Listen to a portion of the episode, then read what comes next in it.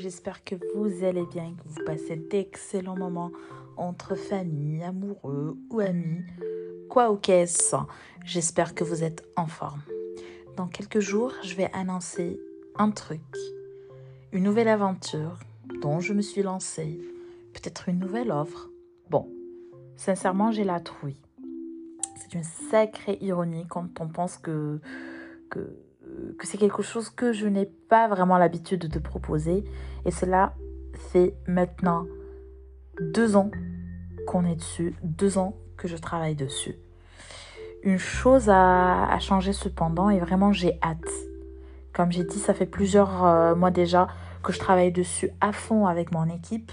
J'ai pris le temps nécessaire pour analyser, réfléchir à qui nous étions devenus, moi et mon équipe, affiner ce qui manquait, euh, un peu de pertinence. Et là, les résultats, je vous assure, ils sont là. Ils sont à la hauteur de ce que nous avions en tête. Ils nous ressemblent et je peux dire que j'en suis fière. Je ne vais pas parler plus, je ne vais pas annoncer la nouvelle.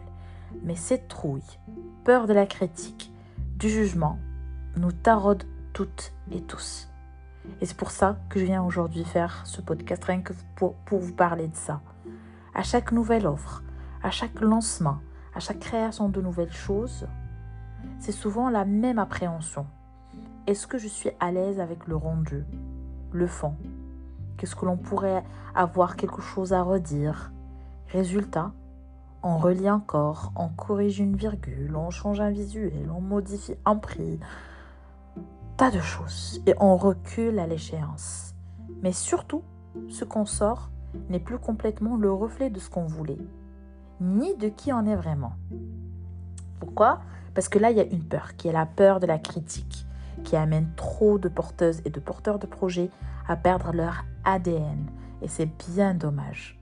Votre singularité est votre plus grande force. Assumez qui vous êtes ce que vous souhaitez apporter à votre marché à vos clients.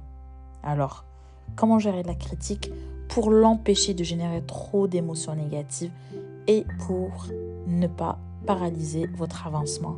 Voici quelques tips à adopter. Premièrement, ne pas agir à chaud. Même si la critique peut être constructive, elle suscite souvent des émotions négatives. Attendez dans quelques heures que vos émotions retombent un peu. C'est normal de réagir de façon, je dirais, euh, épidermique face à des critiques ou un feedback négatif, même si la personne en face de vous a raison. Attention. Deuxième point, analyser sur les raisons de cette émotion. Est-ce que la peur de ne pas plaire à tout le monde? Plus on est visible, plus on suscite des avis sans les demander?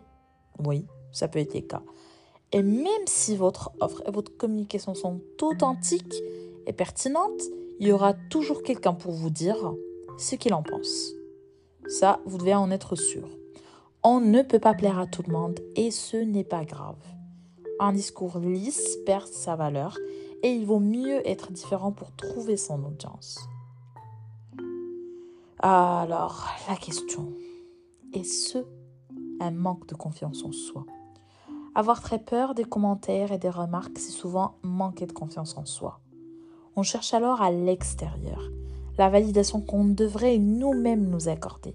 On attend des autres la validation que le contenu est bon et les résultats sont corrects.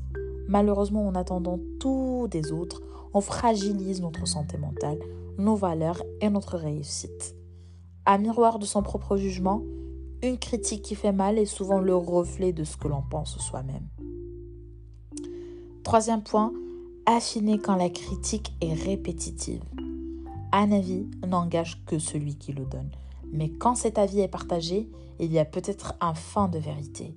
Donc, si plus de trois personnes vous font la même critique, prenez le temps de vous remettre en question.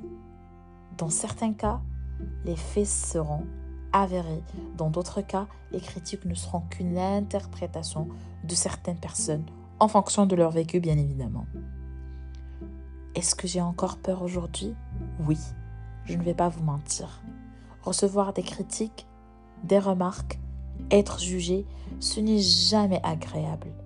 Mais je suis maintenant apaisée avec les critiques et j'ai compris qu'elles apportent parfois du positif. Une chose est sûre, j'assume maintenant ma singularité et mes contradictions parfois. Je vous souhaite une belle semaine et vivement, vivement le week-end. Je vous embrasse. thank you